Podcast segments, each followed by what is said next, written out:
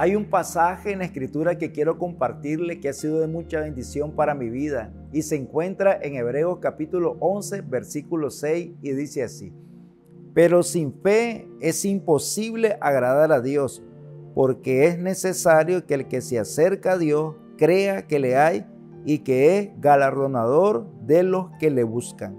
Qué importante es poder reconocer esto en nuestra vida, ya que si hay algo que creo que debe de ocurrir en nuestro corazón es traerle placer a Dios, traerle deleite, traerle el agrado. Si hay algo que queremos corresponder todos los días es poder ver ese contentamiento de un Dios y que es nuestro Padre y que es la fuente de todo lo que nosotros hacemos.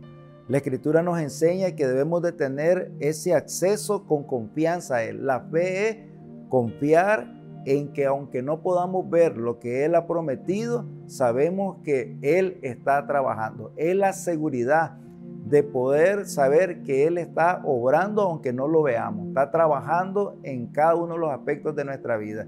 Pero también es importante reconocer que nosotros no podemos generar fe, que la fe, su fuente es Dios. La escritura nos enseña que Jesús es el autor y consumador de la fe. Es decir, todo inicia con Él permanece en Él y se completa en Él.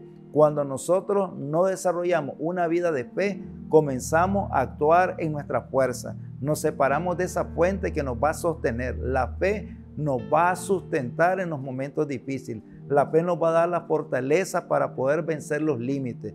Por eso el Espíritu Santo está trabajando en nuestra vida, capacitándonos, entrenándonos y transformando nuestro sistema de creencia natural sensorial, racional, lógico, por un proceso de entendimiento que nos lleva a la fe, a vivir no por lo que vemos, sino por lo que creemos y a confiar en cada una de las palabras que Dios ha trazado para nuestra vida.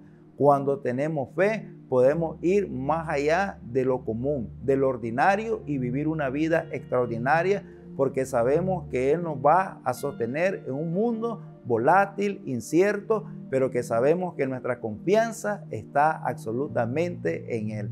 Dios te bendiga.